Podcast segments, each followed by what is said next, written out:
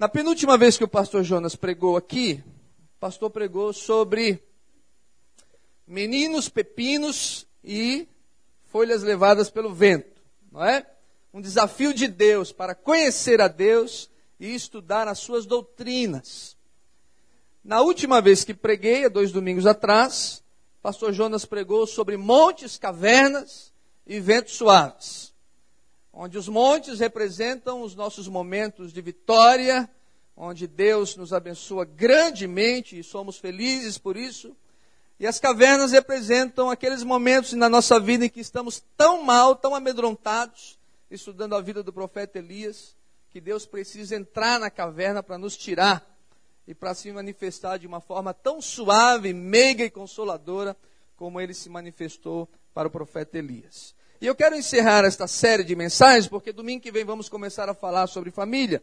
Falando hoje sobre o tema, anote aí, sobre desertos, terra seca e sombra fresca.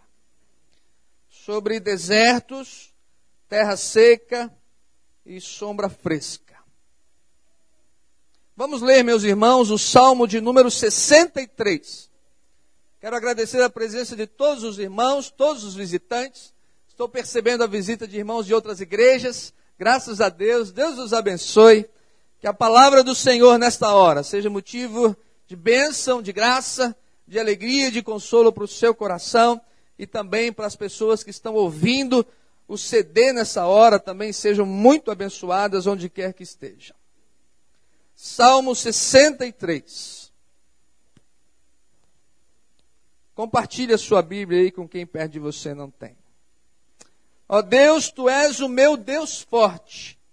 Eu te busco ansiosamente. A minha alma tem sede de ti. Sublinha aí. A minha alma tem sede de ti. Meu corpo te almeja, como terra seca, exausta, sem água. Assim eu te contemplo no santuário, para ver a tua força e a tua glória, porque a tua graça é melhor do que a vida. Sublinha aí, porque a tua graça é melhor do que a vida. Os meus lábios te louvam. Assim, cumpre-me bem dizer-te enquanto eu viver. Sublinha aí. Assim, eu quero bem dizer-te, enquanto eu viver, em teu nome levanto as mãos. Como de banha e de gordura farta-se a minha alma, e com júbilo nos lábios a minha boca te louva. No meu leito, quando de ti me recordo e em ti medito, sublinha aí. Quando de ti me recordo e em ti medito durante a vigília da noite, porque tu me tens sido auxílio à sombra das tuas asas. Sublinha. Porque tu me tens sido auxílio à sombra das tuas asas. Eu canto de alegria. A minha alma pega-se a ti. A tua destra me ampara. Porém, os que me procuram a vida para destruir, abismar-se-ão nas profundezas da terra. Serão entregues ao poder da espada e virão a ser pasto dos chacais. O rei, porém, se alegra em Deus. Quem por ele jura gloriar-se, pois se tapará a boca do que, dos que proferem mentira. Amém. Que Deus aplique essa palavra ao nosso coração. Meus irmãos, eu gostaria de mostrar para os irmãos quando esse salmo foi escrito. Lá em 2 Samuel, capítulo 15 a 18, conta um momento da história de Davi, quando ele escreveu esse salmo que nós acabamos de ler. Presta atenção. Davi tinha um filho, e esse filho chamava-se Absalão. E Absalão era uma pessoa de bom porte.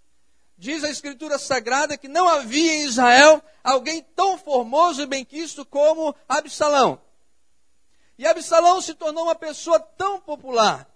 E as pessoas em Israel gostavam tanto de Absalão que ele começou a se deixar vencer pela tentação de assumir o lugar do pai, o rei Davi. rei Davi era rei em Israel. Mas agora estava enfrentando um problema talvez os mais complicados da sua vida. Seu próprio filho Absalão, diz o texto sagrado, se punha no meio da cidade, à entrada da porta da cidade, e ficava conversando com as pessoas de Israel e dizendo: Eu poderia ser um rei melhor do que meu pai. Se a tua causa fosse julgada por mim, eu faria diferente. Eu agiria assim, agiria assim. E diz o texto que muitas pessoas começaram a dar ouvidos a Absalão. E Absalão conseguiu montar um pequeno grupo. E esse grupo resolveu então dar um golpe no rei para que Absalão pudesse assumir o trono. Chegou ao ponto de Absalão planejar a morte do seu próprio pai para que ele pudesse assumir o trono. Não havendo mais o que fazer, temendo a sua vida, a Bíblia diz que Davi tem que sair às escondidas, atravessar o Jordão e se esconder no deserto. E permanecer no deserto para não ser morto, porque seu próprio filho queria matá-lo. E é lá no deserto que ele escreve o Salmo 63. Se vocês, algumas Bíblias têm o título, diz assim: o salmo que Davi escreveu no deserto, não é? Quando ele estava no deserto de Judá, diz aqui a minha Bíblia, ele escreveu esse salmo. E nesse momento da sua dor, da sua aflição, da sua tristeza, da preocupação com o filho, coração ferido, rachado, machucado. Imagina você que é pai, seu próprio filho conspira contra você porque quer o seu lugar, quer o seu trono ele então escreve o Salmo de número 63. E é justamente este salmo um dos mais bonitos da Bíblia. É justamente este salmo considerado um dos mais lindos que Davi já escreveu. E esse salmo tem algumas lições para a gente sobre desertos, sobre terra seca e sombra fresca. Eu gostaria que você anotasse três aspectos importantes desse salmo para que nós pudéssemos meditar e aplicar na nossa própria vida. Primeiro, qual o propósito do deserto? Por que algumas pessoas têm que ir para o deserto? Porque às vezes nós temos que passar pelo deserto. E o deserto na Bíblia é muito mais do que um lugar. É muito mais do que um lugar solitário, do que um lugar de terra seca de um lugar onde você tem dificuldades, onde você passa por tristezas, sofrimentos e angústias. O deserto na Bíblia é aquele momento da sua vida onde você tem que ficar a sós, repensando, refletindo sobre algumas coisas que você está esquecendo, que você perdeu, que você não está dando devido valor. E a casa de Davi está se partindo. A rebelião em sua própria casa. Porque alguns princípios ele está deixando de lado. Às vezes, meus irmãos, nós temos que deixar o palácio, temos que deixar o poder, temos que deixar o dinheiro, temos que deixar as roupas caras, temos que deixar a boa vida, temos que sair da zona de conforto para poder perceber a grandeza de Deus, o poder de Deus e a bênção de Deus. Todas as vezes em que a gente vai para um lugar mais solitário, nós começamos a vislumbrar algumas coisas que a gente não percebe no nosso dia a dia. Quando eu vou lá em Nonoai, na casa da Leni, eu percebo algo que aqui na cidade eu não percebo. Porque lá à noite é um breu. É só aquela plantação de soja. Não tem a iluminação na rua. E a gente sai de dentro de casa. E a gente consegue enxergar um céu que a gente não consegue enxergar na cidade. Parece que está próximo da gente. Parece que a lua é maior. Parece que as estrelas são mais brilhantes. Porque a gente precisa sair da nossa vida cotidiana para perceber algumas coisas importantes. E eu gostaria que hoje à noite você tivesse uma ideia diferente do deserto. Porque o deserto faz parte da vida da maioria dos grandes homens e mulheres de Deus. Exemplo de Agar, serva de Abraão, que é abandonada por Abraão e Sara para morrerem no deserto. E ela sai com seu filho pequeno, e diz o texto sagrado, que chega um momento em que o lanche acabou, a água terminou, e ela coloca o menino, seu próprio filho, num lugar, e vai para um lugar distante, porque ela não quer ver o menino morrer. O menino já está com os lábios rachados, com fome, chorando. E a mãe não pode ver o menino morrer. Ela se afasta para que ela possa também morrer sem ver o próprio filho assim. E é nesse contexto de deserto que um anjo aparece para Agar e diz: Agar, olha, não percebeste? E ela olha e vê um poço de água potável, cristalina, refrescante. E o anjo diz: Levanta-te, Agar, porque Deus é contigo. Bebe e dá para o teu filho. E Agar e seu filho construíram uma grande nação. Se tornaram comerciantes. O menino se tornou flecheiro. Abençoados por Deus. E Moisés? Moisés foi criado no meio do palácio das riquezas, das melhores escolas, os melhores professores. Mas quando ele teve que fugir com medo para proteger sua própria vida, ele foi para o deserto. E a Bíblia diz que ele ficou no deserto durante 40 anos. Agora lá ele tem a escola de Deus. Agora ele está sendo tratado pelo Senhor. Para quê? Para se tornar o homem que vai libertar Israel dos egípcios, do cativeiro, que já dura 400 anos. Mas para ele ser preparado não dava para ser no, no palácio. Ele precisava ter um tempo onde Deus pudesse ser seu professor onde ele pudesse ter uma intimidade que ele não tinha lá no palácio, onde ele pudesse perceber que Deus poderia assisti-lo. Talvez seja o que o Israel vai passar agora. Um tempo onde ele vai ser tratado para viver totalmente na dependência de Deus.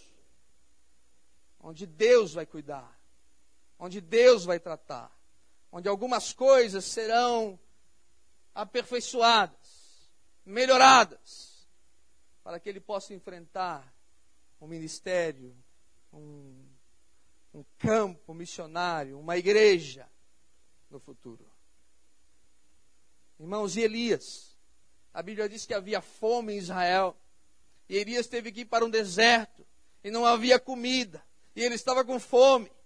E naquele momento ele dependeu exclusivamente do Senhor. E o que, que aconteceu? A Bíblia diz que os pássaros vinham do céu de manhã e traziam para ele comida e água. E no fim do dia, traziam novamente para ele comida e água. Às vezes nós não queremos passar pelo deserto. Nós não gostamos do deserto. E provavelmente eu, se vocês me perguntarem, vou dizer: tomara que eu nunca precise passar pelo deserto. Mas uma coisa eu tenho aprendido. Todas as vezes em que eu passo por um deserto, um momento de dor, de sofrimento, de angústia, eu sei que Deus está tratando de mim, está me aperfeiçoando. Ele vai fazer alguma coisa lá na frente que eu não estou percebendo. Porque o meu próprio Senhor Jesus Cristo também passou pelo deserto. E a Bíblia diz que ele ficou 40 dias e 40 noites no deserto, solitário, sendo tentado pelo diabo. Mas a Bíblia diz que os anjos do céu vinham e o serviam. Lucas, quando você passa por um deserto, não é que Deus te abandonou. Você entende, Gisele? Não é que Deus te abandonou, que Deus te largou que você vai ficar lá à mercê da morte. Mas toda vez que você passa por um deserto, Matias, não é abandono, mas é aperfeiçoamento. Você entende isso?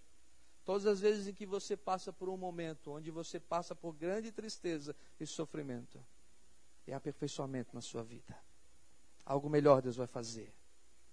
Mais bonito, mais edificante. Às vezes a família toda está passando por um deserto. Será que a família está sendo rejeitada? Hein, Everton? Está sendo aperfeiçoada. Porque talvez, se não fosse assim, algumas coisas não seriam percebidas.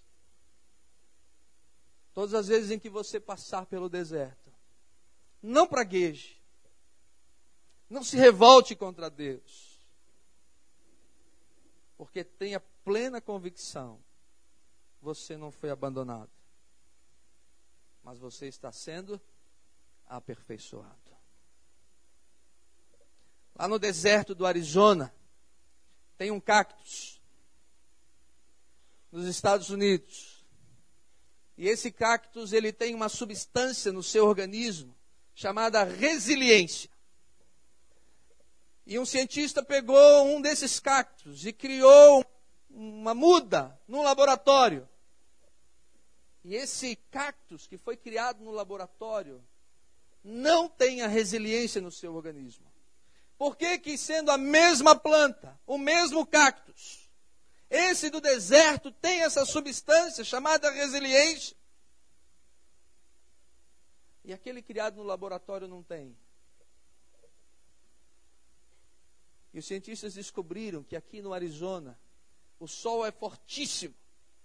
As tempestades de areia são tremendas. Os ventos são algo assim assustador.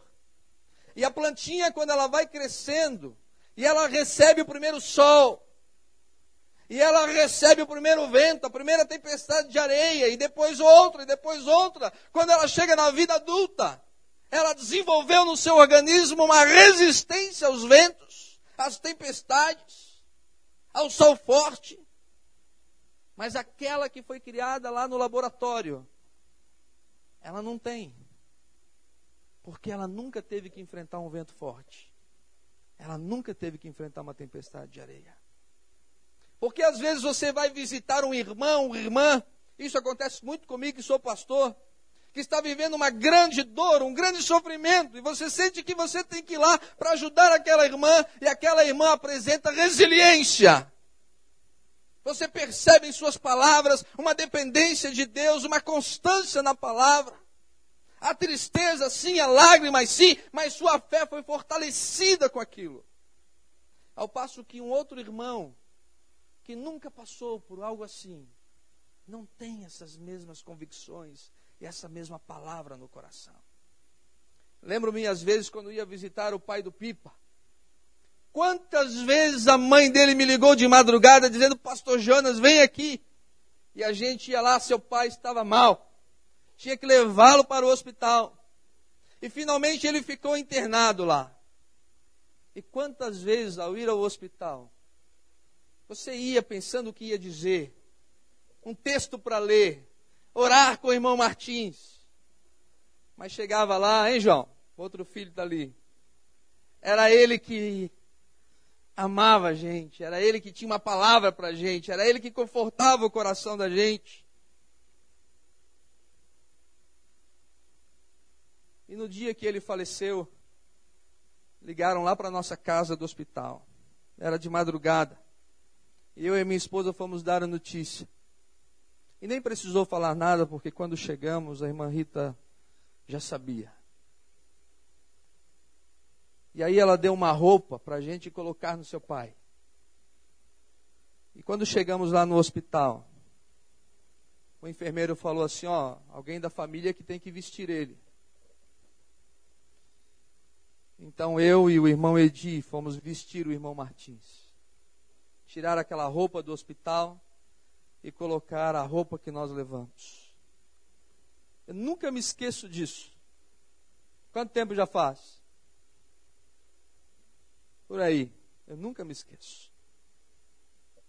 Está ali trocando as roupas da minha ovelha. E lembrando das suas palavras, do seu conforto da resiliência que ele tinha espiritualmente, porque foi um homem sofrido, mas um homem que aprendeu a depender de Deus, a confiar em Deus. E o Lauri deve lembrar que foi ele quem disse quando nós fizemos a planta para a construção de um templo ali, e ele em oração disse, Pastor Jonas, o problema é que a gente não começa a construção, é a planta.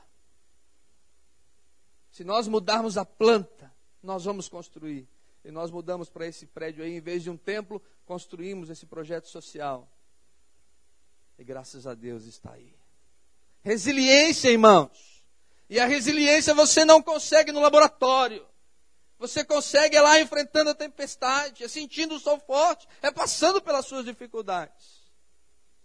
Toda vez que você tiver que passar por uma situação assim, diga: Senhor, não estou preparado, não sei como vai ser, mas eu não quero praguejar. Eu quero viver essa experiência. E que o Senhor me dê essa resiliência espiritual.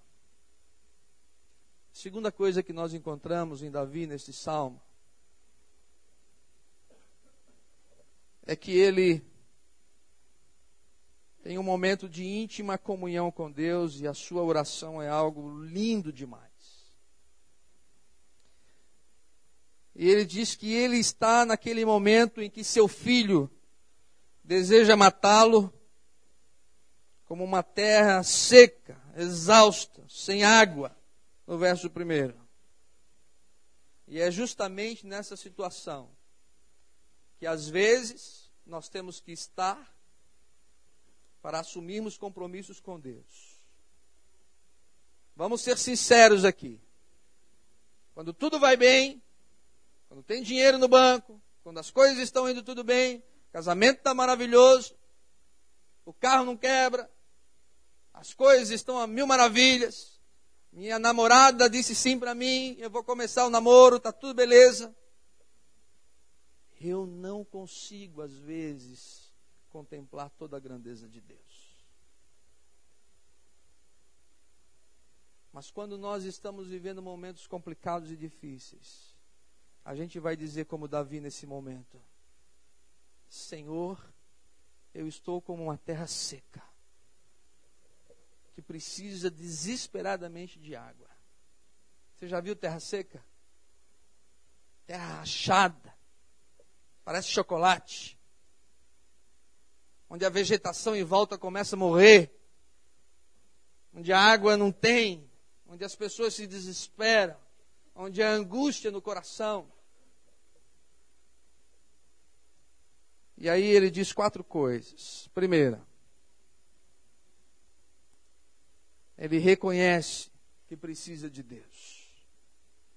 Foi no deserto que percebeu que seu poder, dinheiro e palácios não poderiam lhe ajudar. Ele teve que sair do palácio para perceber que precisava de Deus. E nada do que ele tinha resolveu o seu problema com seu filho Absalão. E ele diz que tem vontade de ouvir Deus, de falar com Deus, de estar na presença de Deus. E ele admite que precisa da ajuda de Deus. É triste quando alguns de nós achamos que não precisamos de Deus. Que o nosso dinheiro vai resolver, que o poder vai resolver, que a nossa influência vai resolver, que eu vou dar um jeito, que eu não preciso orar nem buscar, e deixa que eu vou resolver, eu vou dar um jeito. É triste ver pessoas assim, que não conseguem compreender que a única razão de você existir, a única, ter sido criado para adorar a Deus e viver na dependência dele. A única. Quando você descobre isso, você encontra paz no seu coração. E você faz mil outras coisas. Você namora, você compra, você vende, você casa, você viaja. Amém. Tudo isso é maravilhoso. Mas a sua função maior é que você foi criado para servir a Deus Todo-Poderoso. Você entende isso, Sandro? É para isso que você foi feito para servir e adorar a Deus. Foi isso que Davi descobriu lá no deserto. E a segunda coisa que ele descobriu é que Davi começou a confessar diante de Deus, a derramar a sua alma, a quebrantar seu coração diante do Pai. Quanto tempo faz que você não tem um momento assim de quebrantar o coração? derramar-se diante de Deus, de confessar os seus pecados, de dizer o quanto você precisa dele, o quanto você o ama. Que é um desespero na sua alma só de pensar que você não vai ter comunhão com ele. Nós cantamos um quebrantado coração. É o que Deus espera de cada um de nós. um tempo, um momento. Sabe o que vai acontecer, meu irmão, minha irmã? Talvez vai ter que ser no deserto. Porque se não for no deserto, a gente não faz. Você entende isso? Você consegue compreender isso? Você entende isso, Inês? C.S. Lewis disse que a dor é um megafone de Deus. Anote isso aí. Você sabe o que é um megafone? Megafone é um, um cone. César! Deus ama o César. Quer estar na presença do César. Mas o César está envolvido com tantas coisas. Com sua família, com seus problemas, com seu trabalho. E Deus diz assim: César! Sabe qual é a melhor maneira de chamar a atenção dele? É a dor. É a dor. Quando nós sofremos e dói, a gente diz: Deus, me ajuda, me ampara, me socorre. Irmão, será que Deus vai ter que mandar uma dor para a sua vida e para o seu coração? Como sendo um grito desesperado de Deus para dizer: Olha, lembra-te de mim, me busca, clama. Se nós pudéssemos compreender isso, a gente ia dizer: Senhor, não precisa. Não precisa. Porque em todos os momentos eu quero amar o Senhor. O verso de número 6, ele diz: Quando de ti me recordo, ele está deitado lá no deserto, ele diz: Quando de ti me recordo e em ti medito. Uma coisa boa para você fazer no deserto é essa que Davi começa a fazer a partir do verso 6. Começa a lembrar tudo que Deus já te fez, tudo que Ele já realizou por você, tudo que Ele já fez em sua vida, todas as vezes em que Ele já te abençoou, todas as vezes em que Ele já te deu livramento, todas as vezes em que Ele já abençoou você. E você começa a perceber algo diferente a partir do verso 6 que ele começa a ter plena convicção de que ele não está só. De que Deus já foi presente no passado. Deus já agiu no passado. Já agiu na sua vida. Já agiu na vida dos seus filhos. Já ajudou financeiramente. Já abriu uma porta onde não havia nenhuma expectativa, nenhuma esperança. Deus abriu uma porta.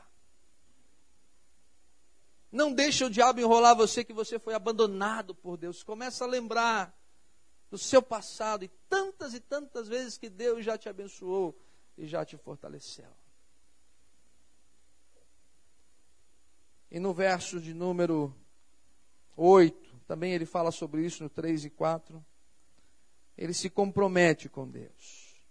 Ele começa a dizer: enquanto eu viver, eu vou servir a Deus, eu vou adorar a Deus. E ele começa a engrandecer a Deus no meio do deserto. Assim como nós, muitas e muitas vezes, naquele momento da dor e da dificuldade, a gente diz: Senhor, me abençoa, que eu vou orar mais, que eu vou buscar mais, que eu vou clamar mais. Quando eu sair dessa situação, eu vou buscar mais. Mas não pode ser algo feito de qualquer jeito. Tem que ser algo do seu coração. Uma vez fui visitar uma irmã aqui da nossa igreja. Ela estava morte. Os médicos tiveram que fazer uma cirurgia de emergência para que ela não morresse. E quase sem força em seu corpo, ela disse para mim, Pastor Jonas, quando eu sair daqui, eu vou ser uma ovelha e um membro da igreja totalmente participativo. Porque hoje de manhã eu senti a presença de Deus. Isso nunca aconteceu. Trouxe grande decepção para o meu coração. Porque às vezes, quando tudo melhora, e a dor passa, e a vida volta ao normal, a gente pega o nosso Deus gelol e joga na gaveta de novo, para usar só quando doer outra vez. Nós temos que refletir e pensar sobre isso, para que o nosso Deus seja o Deus do deserto, mas seja o Deus também da nossa alegria, da nossa celebração, da nossa comemoração, do nosso dia a dia. É o mesmo Deus que se levanta conosco todos os dias para nos fortalecer e nos abençoar. E aí no verso 7 ele diz: Porque eu, ou porque tu me tens sido auxílio, à sombra das tuas asas. E aí vem o ponto 3 para você anotar. Davi encontra em Deus, no meio daquele momento de sol forte, de tempestade no deserto, de rebelião na sua casa, de marcas de sofrimento no seu coração, ele encontra descanso em Deus. Ele encontra uma sombra, um consolo, um frescor em Deus. E aí eu quero chamar a sua atenção para algo muito importante. Ele está no deserto, o problema ainda não foi resolvido, Absalão ainda quer matá-lo, ele ainda vive um momento de rebelião. Ele ouve as notícias de que Absalão está inclusive dormindo com sua esposa. Ele está sendo desonrado, humilhado pelo próprio filho. Olha a quantas chegou a, o, o que é de mais perverso no coração de Absalão. Ainda tudo está em polvorosa. Mas mesmo assim, lá no deserto, no meio do golpe de Estado, da rebelião na sua casa, ele encontrou a sombra e o descanso em Deus. Você entende isso, Gabriel? Entende? Nada foi resolvido ainda. E depois diz, não, já está tudo resolvido. Absalão não está mais, mudou. Vou voltar para o palácio, graças a Deus, encontrei descanso, encontrei um momento de sombra agora, de frescor. Não tudo ainda está mal. Tudo ainda está acontecendo. O problema ainda está lá.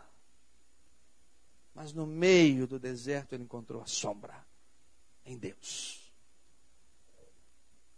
E essa é a lição que nós precisamos guardar no nosso coração hoje.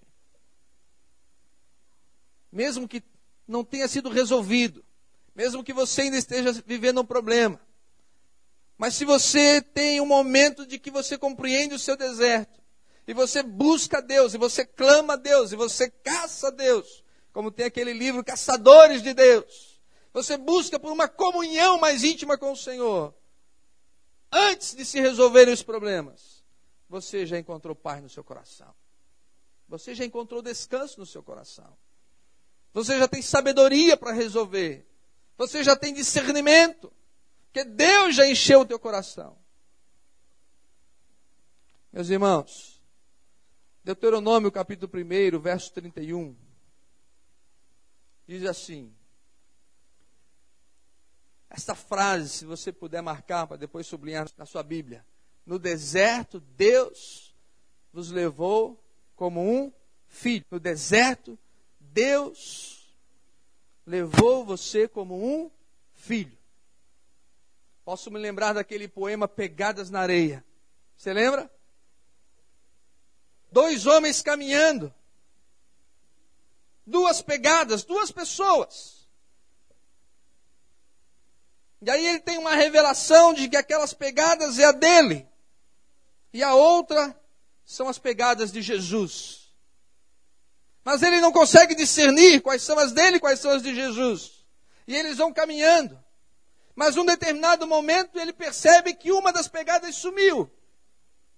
E ao perceber o momento, ele percebe que aqueles momentos foram os momentos de maior dor na sua vida, de maior sofrimento.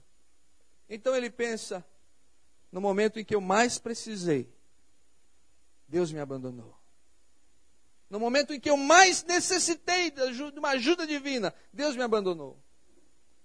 mas lhe vem o discernimento. Aquelas pegadas que você vê não são as suas, mas são as de Jesus carregando você no colo. Por isso que só aparecem as pegadas de um só. É Jesus que naquele momento difícil estava te carregando, te abençoando, te consolando. Como um pai carrega um filho na hora que precisa. Quando passamos por um deserto, Deus nos carrega como um filho. Outro texto, está lá em Isaías 43, 19, que tem esta frase: Deus falando: Eis que porei um caminho no deserto e rios no ermo. Isso é, naquele lugar de, de desgraça, de desamparo, de seca. Deus vai pôr um caminho no deserto. Você já viu em muitos filmes as pessoas se perderem no deserto. Que não há como ter uma direção. Mas quando você estiver assim, Deus vai colocar um caminho. Deus vai te abençoar e vai te fortalecer e vai te dar direção. E aí ele pode dizer nos últimos versículos: O rei se alegra em Deus. O rei se alegra em Deus. Então, lá no deserto, ainda vivendo todos os seus problemas, ele entende que sem palácio, sem dinheiro, sem as suas cortes, sem o seu exército, ele ainda é rei. Ele não é rei porque ele tem palácios. Ele não é rei porque ele tem aquele dinheiro. Mas ele é rei porque Deus o colocou ali. E ele diz: o rei se alegra em Deus. Quando você passa por um momento de dificuldade, você ainda é filho de Deus. Você ainda é servo de Deus. Você ainda é aquele que Deus ama. Você é aquele que Jesus Cristo morreu na cruz por você. Você é aquele que Deus o ama tão profundamente que o sangue foi derramado por você.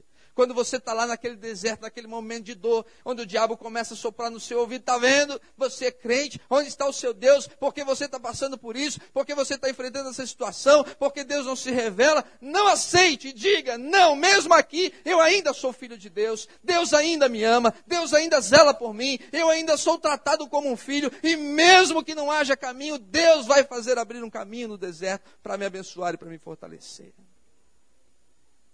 A Bíblia diz: resistir ao diabo, e ele fugirá de vós. Não tenha medo de profetizar as bênçãos de Deus e as vitórias de Deus sobre a sua vida, sobre a vida dos seus filhos, sobre a sua casa.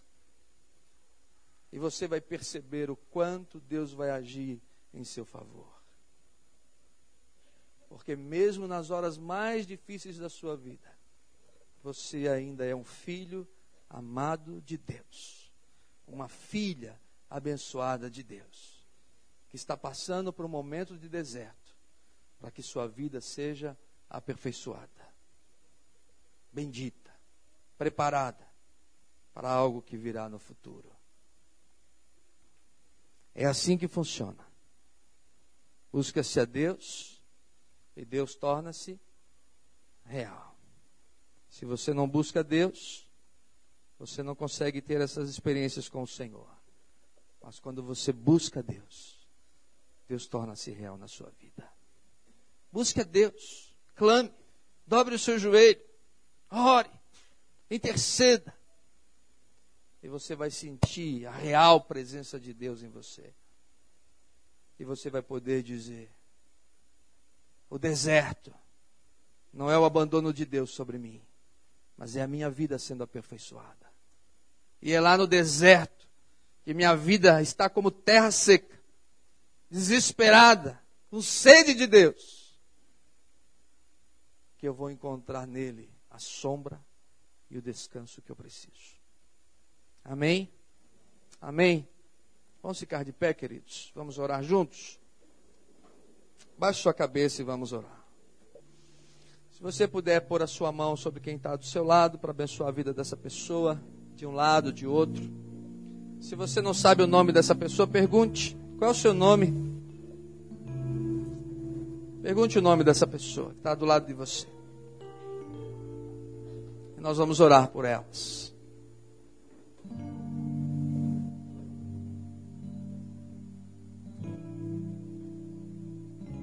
Toda vez que você passar pelo deserto,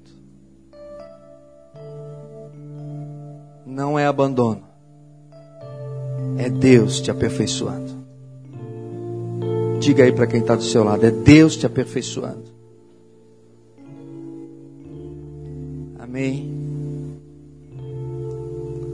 Toda vez que você sentir no coração uma secura de alma, você percebe que Deus está tão longe.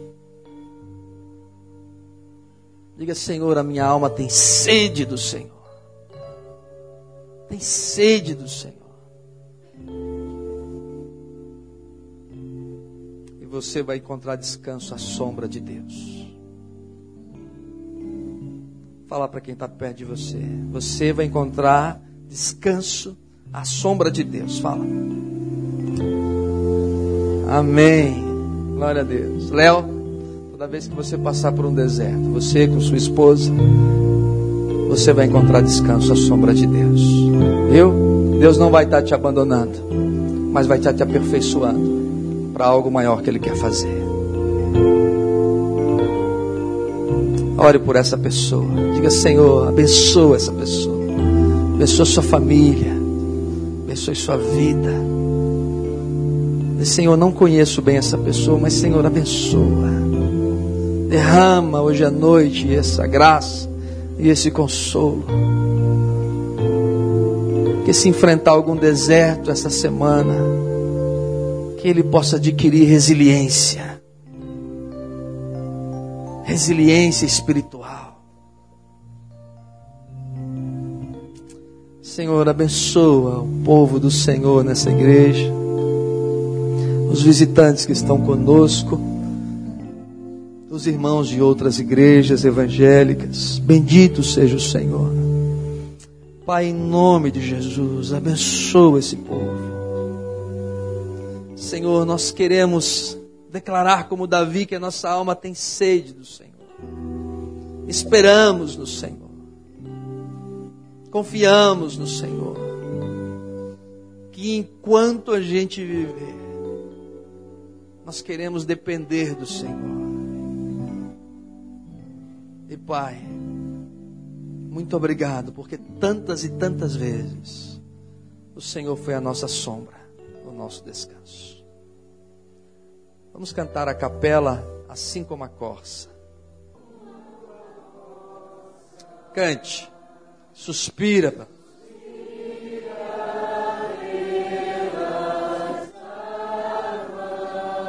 Assim,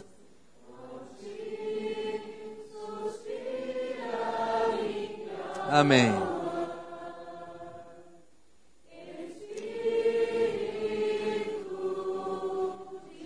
De novo, assim como a corça.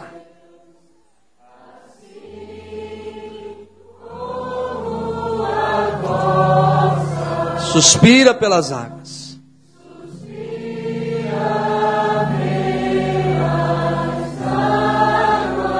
Nossa alma suspira por Deus.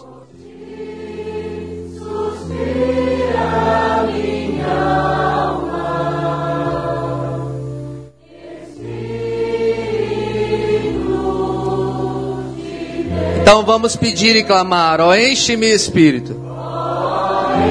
Clame, clame, clame a Deus de todo o seu coração. Você que está como terra seca, clame a Deus em nome de Jesus. Deus vai encher a sua alma de bênção e de graça.